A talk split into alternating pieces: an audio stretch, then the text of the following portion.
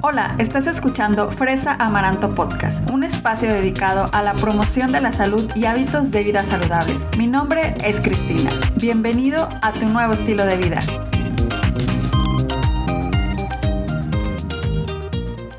Hola amigos, bienvenidos al episodio número 26 de Fresa Amaranto Podcast y hoy estaremos platicando sobre qué alimentos podemos comer si tenemos ansiedad. Este episodio es la continuación del podcast anterior que hablamos sobre hábitos que puedes estar haciendo que aumentan tu ansiedad. Y obviamente si no lo has oído, pues no te lo pierdas, ve y escúchalo para que tengas como que esta mm, background de lo que vamos a estar hablando el día de hoy, porque este tema lo quise tratar y es también como el cierre de, este, de esta miniserie de dos episodios, ya que eh, durante el mes de mayo se celebra el mes de la salud mental y por eso es la razón por la que yo quise incluir este tema tan importante que es la ansiedad. Entonces, vamos a empezar.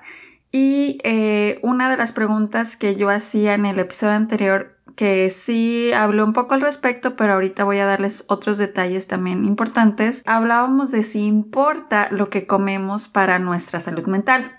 Y una de las cosas que yo les quería contar es que la nutrición psiquiátrica o la psiquiatría nutricional, así es como se está llamando este nuevo campo, pues es eso, es muy nuevo y la verdad es que está en crecimiento. Otra de las cosas importantes que hay que recordar cuando hablamos de nutrición y ansiedad, o sea, esta, esta relación entre la alimentación y nuestra salud mental, tenemos que recordar que la ansiedad, particularmente entre pues todas las condiciones de salud mental, es un tema como muy complejo, o sea, hay como muchas cosas que te pueden llevar a que padezcas ansiedad o síntomas de la ansiedad, ¿verdad? Ya sea desde ansiedad eh, desde un nivel normal, vamos a decirlo así, entre comillas, un nivel normal, es sano, por así decirlo, o hasta ya llevarlo a un trastorno de ansiedad, ¿verdad? Donde ya es algo como más patológico, ya requieres eh, tratamiento tanto de medicinas, de psicoterapia. Entonces, es importante recordar que esto es, es un tema complejo, ¿verdad? Entonces, cuando hablamos de la nutrición psiquiátrica, no quiere decir que, que, porque ya comas cierto alimento, ya eso quiere decir que ya eh, se te va a quitar, ¿verdad? Eh, no, es como, es una ayuda para, para la condición eh, mental que estés viviendo. Entonces ya dejado esto en claro, la verdad es que me puse así a investigar en ciertos artículos científicos y me, me di cuenta que hay mucha evidencia científica eh, que se está generando al respecto y donde se sugiere que existe una fuerte asociación entre una mala alimentación y el incremento de síntomas en casos como lo es la ansiedad y la depresión. Eso está muy interesante porque, pues sí, como les digo, es algo nuevo y se está generando eh, investigación al respecto y en lo particular a mí me emociona mucho saber que, que ya se esté generando este, esta asociación o esta relación y que nosotros podemos hacer algo al respecto, ¿verdad? podemos cuidar nuestra alimentación y a partir de ahí también podemos pensar lo que estamos cuidando nuestra salud mental. Entonces, ¿a qué se refiere que ¿Qué es una mala alimentación? Eh, o una dieta pobre, ¿verdad? Pues una mala alimentación pues se refiere a esto que venimos escuchando desde hace eh, tiempo y que lo vemos así eh, si eres una persona que, que sigue pues sí personajes que hablen de salud, doctores, etc. siempre pues el mensaje es este, ¿verdad? Eh, una mala alimentación se refiere a alimentos procesados que son ricos en energía y eh, se refiere a alimentos altos en azúcares agregados, alimentos altos en sodio, eh, alimentos con altos en grasas saturadas, en fin, alimentos que tienen un bajo valor nutricional y en especial también el comer pocos frutas, pocas verduras. Eso también es, es muy importante que nosotros tomemos en cuenta que una mala alimentación eh, siempre va a ser cuando no incluimos eh, estos dos eh, grupos de alimentos. Bueno, es un grupo de alimentos, las frutas y las verduras están dentro del mismo grupo, pero esto como dos campos. entonces, em, pero la verdad es que ya en comparación con con qué no es una mala alimentación o qué nutrientes nosotros podríamos consumir que, que pueden ayudar a, a, tener una mejor salud mental. Eh, son los nutrientes que, que, nos van a hacer que nuestro cerebro esté funcionando de una manera correcta, que, que, estemos como que alerta siempre y eh, esa salud mental no se vea deteriorada, pues estos nutrientes específicos que pueden servir y ser beneficiosos para trastornos de la ansiedad son eh, las vitaminas que incluye el folato, la vitamina B12, la colina, minerales como el magnesio y el zinc, ácidos grasos, esos son eh, también muy famosos los ácidos grasos, el omega 3, el aminoácido triptófano que es un precursor de la serotonina. La serotonina es esta sustancia,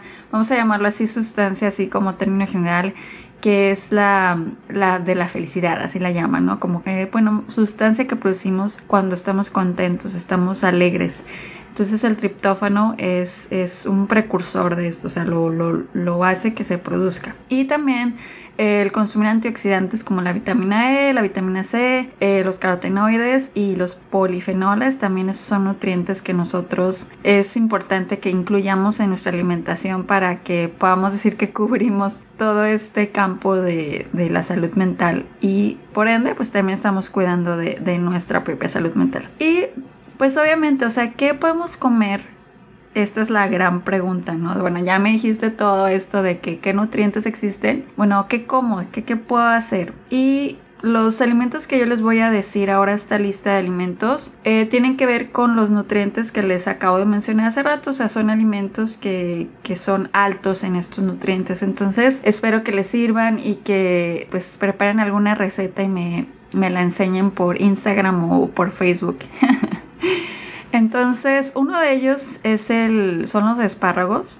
Los espárragos tienen gran cantidad de folato, tienen mucho folato. 100 eh, gramos de, de espárragos nos aportan 52 microgramos de folato. Y la recomendación diaria que nosotros tenemos que consumir de folato son 400 microgramos para los adultos. Entonces imagínense, si comes 100 gramos de espárragos, ya tienes 52 microgramos de folato. Entonces es un gran aporte de, de, este nutriente. También está el aguacate. El aguacate, no sé si... Eh, conozco solamente a una persona muy cercana a mí que no le gusta el aguacate, que lo ve y casi vomita.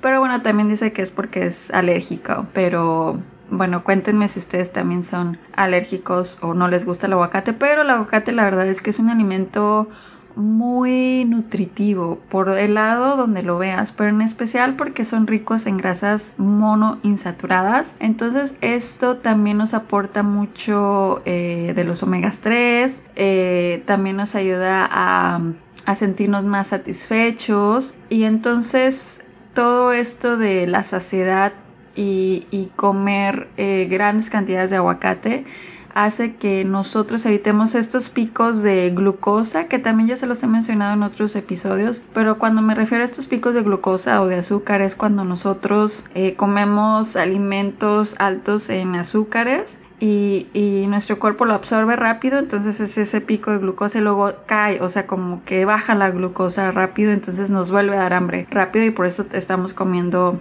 todo el tiempo y por eso es que no se recomienda que comamos alimentos en azúcares pues altos en azúcares, ¿verdad? Entonces el aguacate es como que hace lo opuesto, el aguacate eh, pues nos mantiene ese pico de, de, azúcar o glucosa como muy eh, al nivel, o sea, no existe tanto ese pico, entonces por eso te sientes más lleno y, y no estás comiendo todo el rato, ¿verdad? Otros dos alimentos eh, fundamentales que tienen bastante antioxidantes y vitamina C son las moras azules o las blueberries y el kale o los alimentos de hoja verde. El kale es la col rizada, pero en general los alimentos de hoja verde, me refiero a las espinacas también, eh, son alimentos que tienen muchos antioxidantes y vitamina C. Entonces, si una persona está siente que a lo mejor tiene eh, cierto nivel de ansiedad que está como esa ansiedad está intensificada o está incrementada,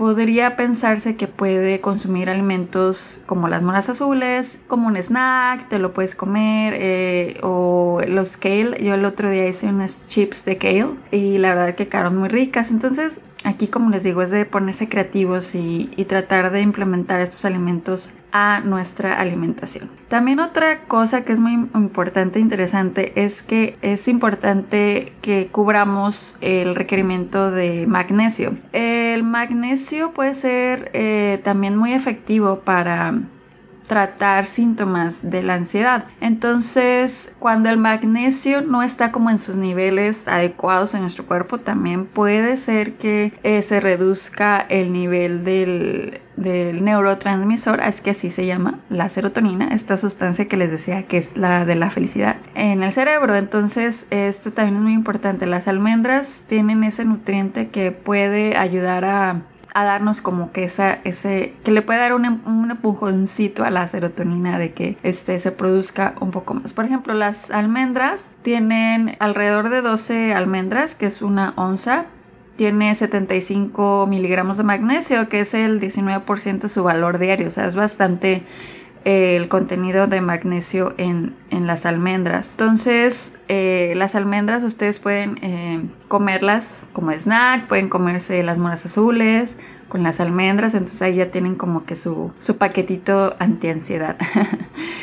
También otra cosa interesante es este aminoácido llamado triptófano, que es un aminoácido que el cuerpo necesita para producir la serotonina. Entonces, esto también es importante que nuestra alimentación pues tenga este aminoácido, pero en el pavo se encuentra también este aminoácido en, en una buena cantidad. Entonces, también por eso se dice que el comer pavo también te puede ayudar.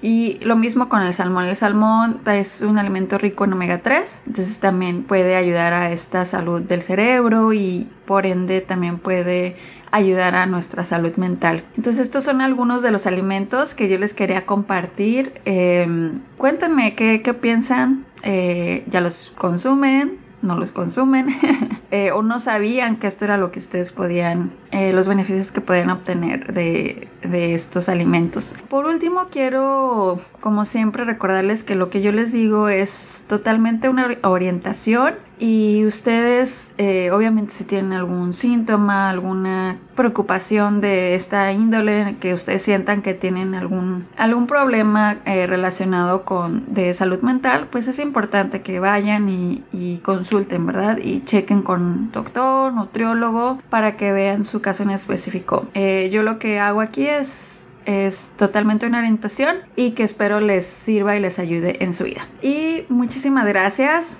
Eh, hemos llegado al final. Muchas gracias por haber escuchado un episodio más de Fresa Maranto Podcast. Recuerden que me encantaría, de verdad me encantaría saber de ustedes eh, si he tenido comunicación con alguno de ustedes a través de Instagram y de Facebook. Y de verdad que me gusta mucho conocer de, pues, de la comunidad de Fresa Maranto, quién escucha, eh, qué otros temas también les gustaría saber. Y bueno, pueden contactar en Instagram y en Facebook como Fresa Maranto, así me encuentran. Y también otra cosa que si les gusta el podcast, pues compártanlo, por favor, eso me ayuda bastante.